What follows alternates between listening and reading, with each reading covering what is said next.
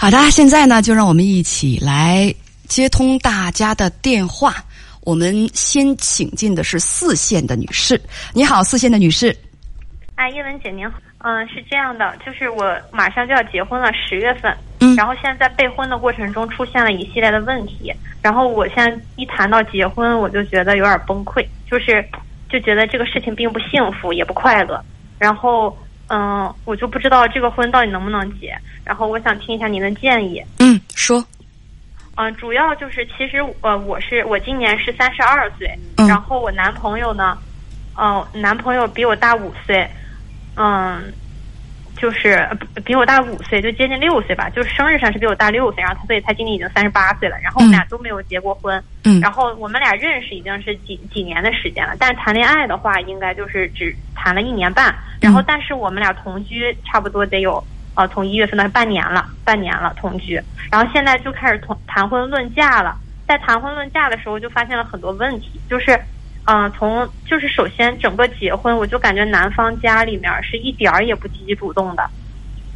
结婚是谁提出来的？就是他也没人提，就是我俩我俩就说着，然后年龄也到了，就该就顺理成章的就结婚了，没有谁去刻意的去提出来，那应该是他们，对我也没人提，就都、呃，你觉得这是一个顺理成章、水到渠成的事情，但是男方和你的男朋友的态度让你觉得他们并不积极，是什么样的态度呢？就是嗯、呃是这样的，就是首先我我我男朋友的爸妈可能年龄稍微有点大，嗯然后他们呢给我们的态度就是就是很尊重我们，我们想结就结，我们想怎么样就怎么样，他们就负责出钱，什么都不管。然后嗯叔叔阿姨说的也很到位，然后态度呢我也是认可的，嗯但毕竟他们年龄也大了，嗯然后。啊、我男朋友这边也是，就是他肯定也很想跟我结婚，所以我们俩就都积极筹备。但是在整个过程中，就是发现叔叔阿姨这边就完全就是就是光说，然后没有行动。比如说在订婚上面，嗯订婚上面就是之前因为可能是因为疫情吧，我们双方父母没有见面，因为我家是二线城市，他们家在一线城市。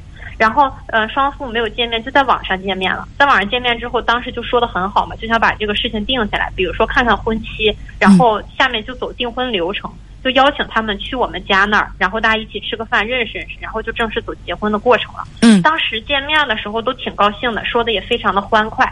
呃结束，之后等等，这个见面是视频见面还是说线下见面对？视频。嗯线上腾讯会议，嗯嗯嗯然后见面之后聊了一上午，大家也很愉快，就这么结束了。但是结束之后，就是叔叔阿姨那边就是没有信儿了。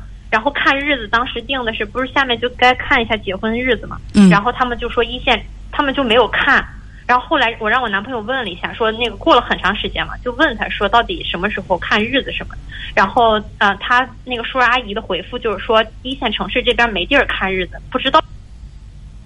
好、电话突然就断掉了，呃，请我们编辑啊，电话突然断了，这个女士可能是那边她呃电话出了点问题，请我们的编辑重新把一线女士呃四线女士电话接进直播间，我听着正来劲儿呢，就突然一下子这电话就断了。啊，接起来了，接起来了。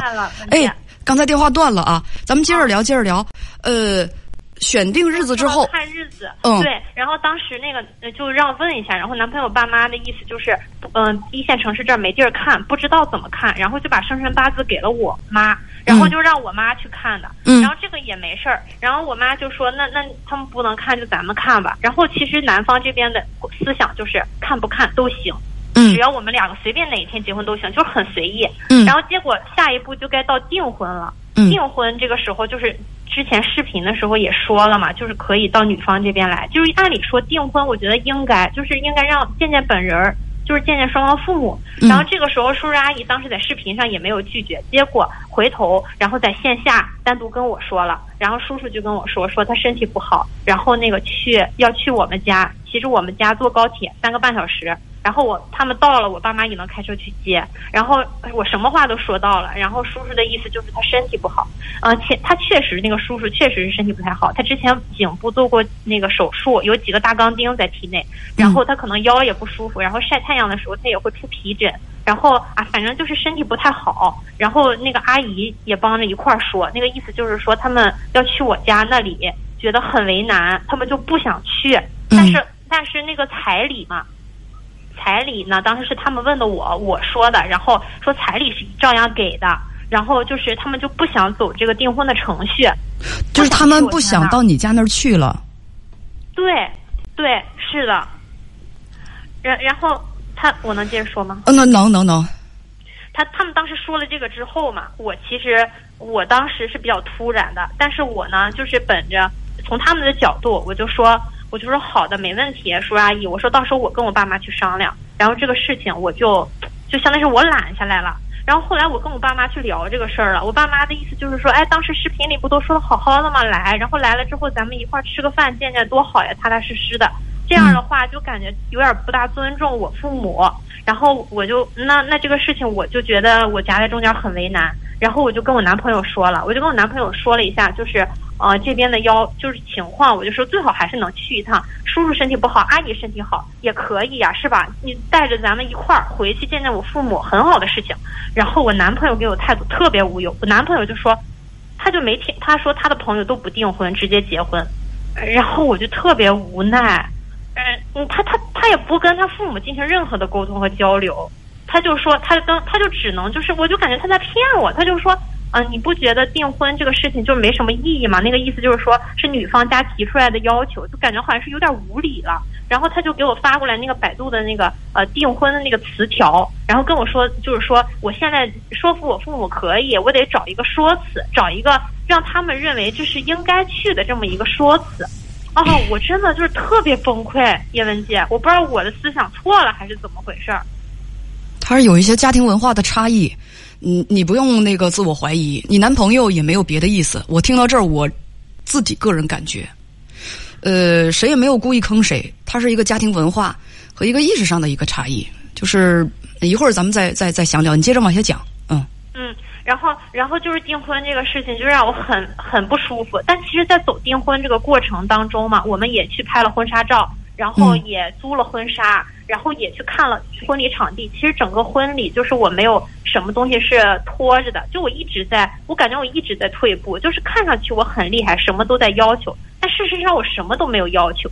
然后包括从一开始拍婚纱照，然后就是我找的人，然后到找婚纱，然后讲价，然后到婚到婚庆这些公司，所有的都是我找的，然后我联系的。我男朋友呢，他周末他平常要上班，他晚上也没时间跟我连聊这些，他就只能周六或者周日，比如说我安排上了，然后他就陪着我去。比如说今天要去五个地方，他就都陪着我去，他确实是陪着我的。呃，稍等，那你看他可能就是这样。其实人人都懒，就这事儿有人做，有人张罗，那就不用我就不用落在我脑袋上了，我跟着走就可以了。有的人是多一事不如少一事，呃，其实就是懒。呃，有时候其实就我也这样。他他并不是吧，他那个就确实不上心，而是呢就懒在哪儿呢？这事儿他有人张罗了，有人去操心了，哎呀，我就不用操心了吧。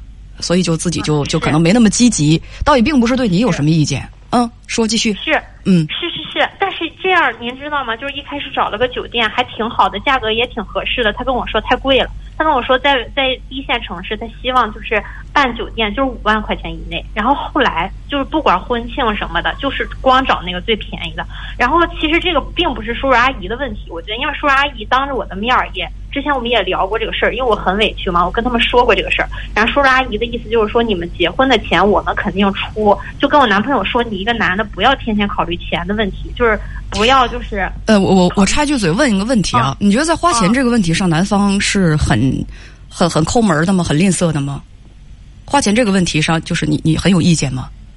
其实很有意见，因为我男朋友从其实我能理解他，但是我有意见，因为从他的角度上来说，他觉得这个婚礼本身就没有必要，他根本他就不想办这个婚礼。我男朋友他就觉得一切都在满足我，一切都在满足我自己。然后他之前甚至提出来说，如果不办婚礼，把彩礼还有呃婚礼的钱都省下来，可以去做一些别的事儿，比如说找个好的月子中心。那也是为你好。呃，但是我很崩溃。嗯，还有什么崩溃的事儿啊？跟姐姐说说。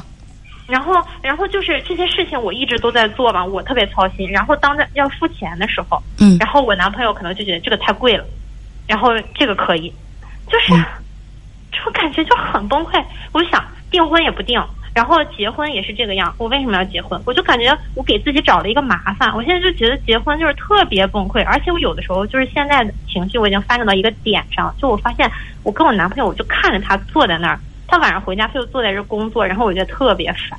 我就觉得整个结婚都是我一个人的事情，所有的事情都我自己一个人在做，然后我就不想跟他结婚了。而且我觉得订婚这种事情，我问了我，就是因为我在一线城市上学很多年嘛，我问了我的老师们什么的，就是长辈们，然后他们都说，就是大家都得订婚的吧，就这是对女方父母的尊重。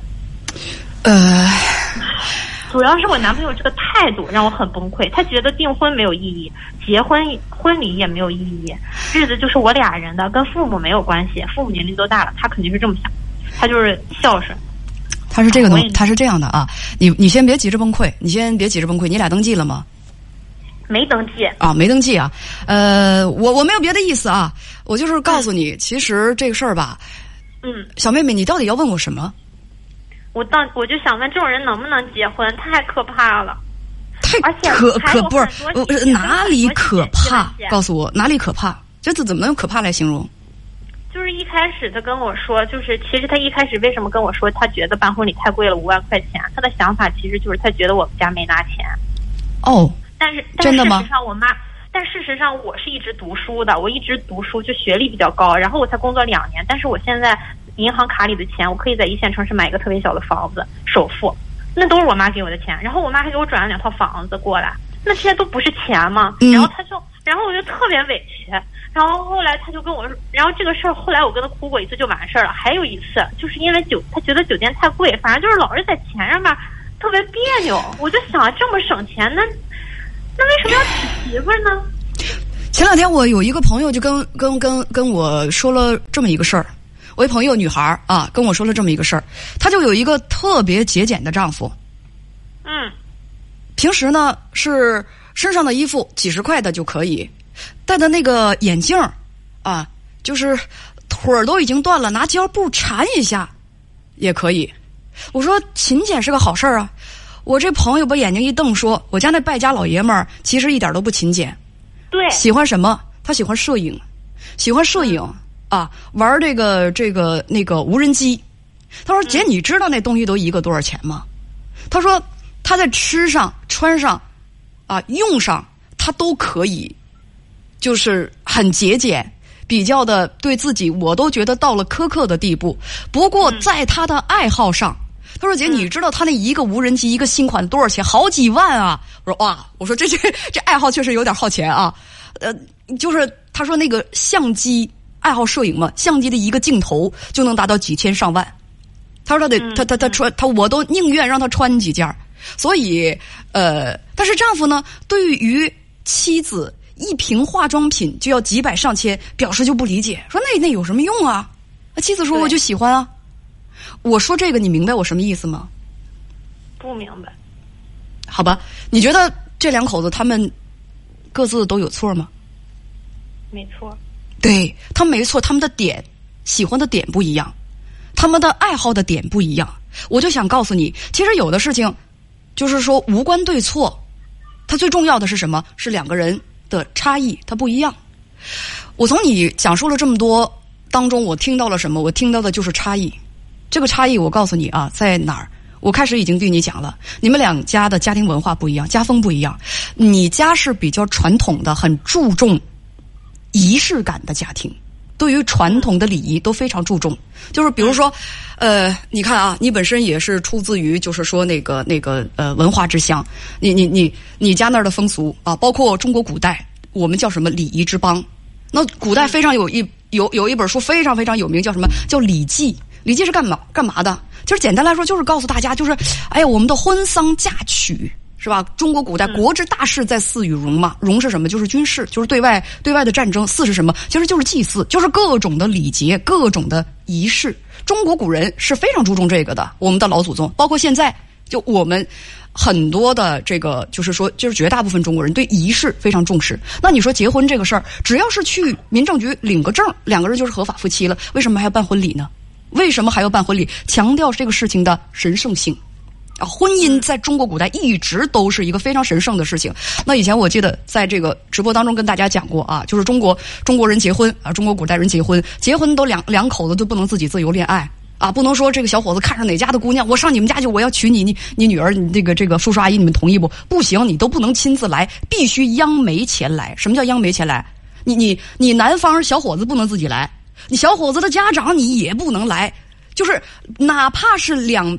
就是两家是世交，再熟悉，你得找个专业的媒人来，央媒前来。如果没有这个媒人来，就是确定这个这个这个见证啊，你们两家结亲，这就是不合理的结合啊，那是要被唾骂的，是吧？婚礼就是这样的郑重，就是一步一步，婚礼得得有六个六个环节嘛，包括你刚才说的啊，咱们就简单说。订婚在这当中就是非常重要的一个环节。但是说句实话，随着时间的流逝、岁月的流逝，其实这种非常繁琐的仪式，在很多人的这个概念和脑海当中，它已经变成了，已经变成了麻烦的一部分。干脆就是很多的事情越简单越好。所以有一些人的意识当中，就是这些东西吧。啊，我们说这个祖宗留下来的东西，阳气着去继承。我有一部分我把它阳了，哎，不不，有一部分我把它继承了，有一部分我就把它阳了。我觉得好的我就把它留下来。可能在有的人的概念当中，这种繁琐的结婚的流程和仪式，哎，我就觉得我不喜欢，我就想把它都省下来。我想把就是说钱也好，精力也好，用到更多的我觉得值得的事情上。啊，但是有一些朋友还坚持着从古到今的一些。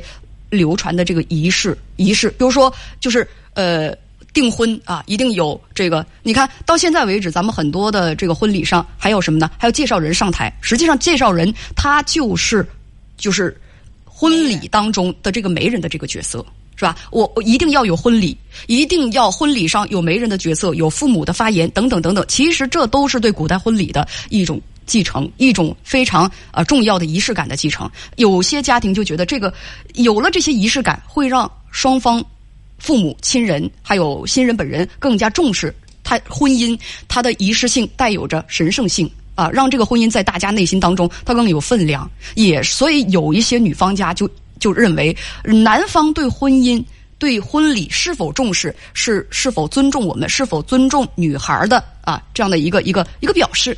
但是正巧赶上男方家，我们家是是对仪式感非常不重视的。哎呀，领个证，然后你们这个吃一顿，这个礼成，这个婚就结成了，是吧？这个这个婚就结成了，结成了之后，你们俩就是夫妻了，爱爱爱怎么生儿育女，爱怎么那个什么，那个那个欢乐的生活，就是你们这个年轻人自己的事情。他家就是这种家庭文化，你家就是这种家庭文化。所以在这个过程当中，我为什么跟你说？我说你无需崩溃。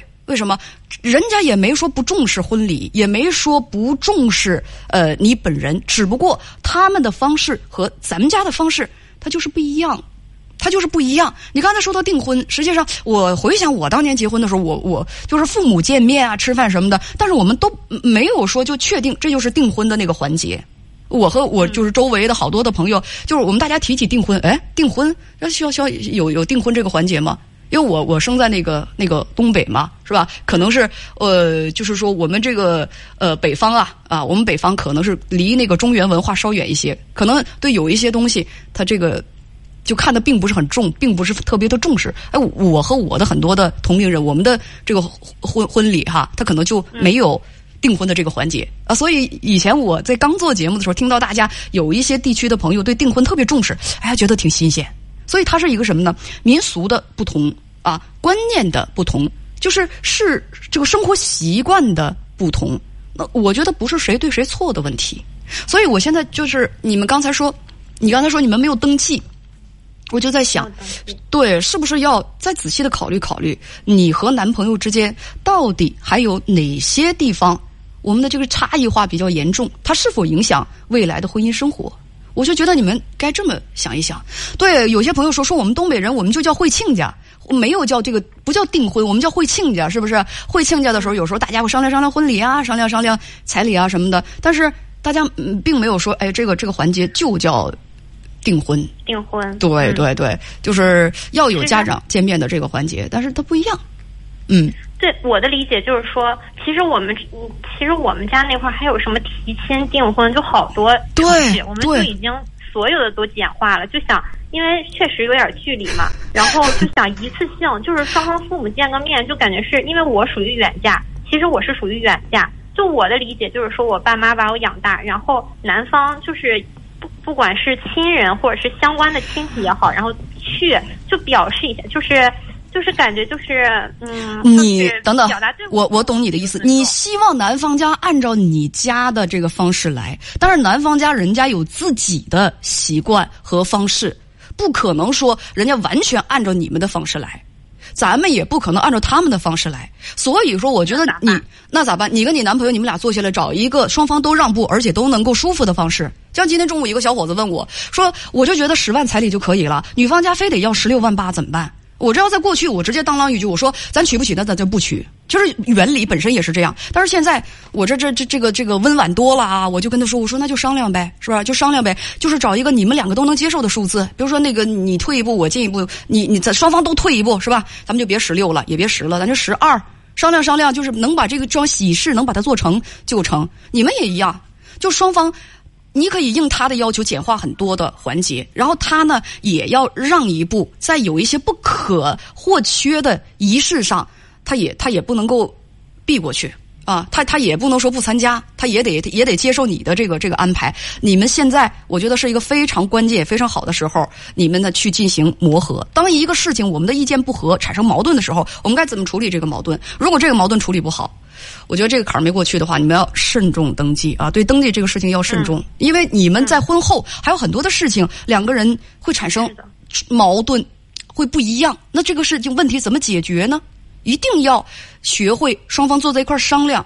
然后各让一步，谁也别难为谁，选择一个大家都能舒服的方式，咱们去把这个事儿进行下去啊。比如说，哎呀，我知道你这个很多东西你都你都那个就是觉得很麻烦啊，不值当这个仪式感，咱们把它咔咔咔哪个环节能砍就砍下去，能剪就剪下去。哎，但是这个吧，就是我实在剪不下去，跟爸妈我没法交代，是吧？呃，所以说咱能不能这个就把它保留下来，对，互相体谅，我觉得这是一种最好的方法。嗯嗯，知道了。这双方都别计较太多，啊！你家居然这这你这个也不跟我不一样，那个也不跟我不一样，我天哪！我要崩溃了，崩什么溃啊？这个世界就是这样，世界因不同而丰富多彩。我们要接受这个事实，就是有很多人他就是和你不一样的，那怎么办？不一样，那你也不能把他们都干掉。不一样就是大家求大同存小异嘛。我先，哎，我就是觉得结婚这样就没意思了，就可以不用结婚。你这什么话呀？这什么话呀？你想啊，叶文姐，你想啊，那什么东西都是那个酒店先找一个，然后差不多，然后价格先看价格，然后什么东西都是看价格，然后什么东西都是省钱。你当然什么都要看价格啦。不，哎呀，不是呢，就是我不会，我不是那种乱花钱的人，就我也不会去去故意花钱，我也不舍得，我也心疼，但是我更希望的是看到我男朋友的一种态度。就是他不是说觉得我这个人很知道为他省钱，然后他就高兴，而是说他觉得我应该就是有一些值得拥有一些东西。我是希望看到他这个态度。然后比如说，当我提出一个要求，就是我爸妈这边，我希望他给我的回复是，我希望他能给我的回复就是能安慰我一下，然后理解我的情绪，然后他去试着跟他父母去谈，而不是说他从来不跟他爸妈谈。就之前都是我直接跟他父母对接的，他跟他父母特沟通特别不好，然后就是可能就是直接一句话就怼过去，就直接引发了他父母对我的偏见。在这种情况下，我就得去主动站出来跟他父母去解释这种事情。我刚才告诉你了，这就是你和他的家庭的差异，这就是和你和他为人处事的不同。我刚才不是说吗？我说我说你要慎重的。就是再重新审视一下你们两个在生活当中的这种观念里面的思想里面的这种差异化，你行不行？能不日子能不能过到一块儿去？嗯，这是一个很关键的时刻。就是用用一位朋友的话来讲，就是你看看你们俩到底是不是一路人，能不能生活到一块儿去？还有就是你对他的期待，其实这些东西也是他对你的期待。我为什么说各让一步呢？你还是没有听明白刚才我的意思，就是坐下来协商。坐下来协商，协商到双方都满意为止，不满意继续协商，要有耐心，不能就是呃脑子里千万不能有这样的概念，这事儿就应该这么做，你不这么做你就是错的，这个概念是大多数婚姻当中亲密关关系当中的两个人打仗的主要原因，我认为就是这样的，你不这么做，你就是错的。那对方说，我认为就不是这样的，你不这么做，你就是错的。那两个人就干起来了。不是谁事儿多，朋友们啊，不是谁谁事儿多谁矫情，这是一个我们从不同的家庭环境和家庭文化的呃这个家庭当中成长出来，因为家家不同嘛，观念什么都不同，它产生的一种碰撞和矛盾，这就是矛盾冲突。能没有这种冲突吗？谁家就世界上连连两片相同的叶子、两个相同的指纹都没有，两个家庭出来的孩子怎么能够说完全事儿事儿想的都一样呢？所以这个世界就是不同的，不同和变化始终是世界的主流。所以我们怎么怎么能够面对这种不同和变化？谈呗，谈到满意为止，双方都满意为止。嗯，明白，明白太好了，没有问题了。没了。嗯。谢谢叶文姐，再见。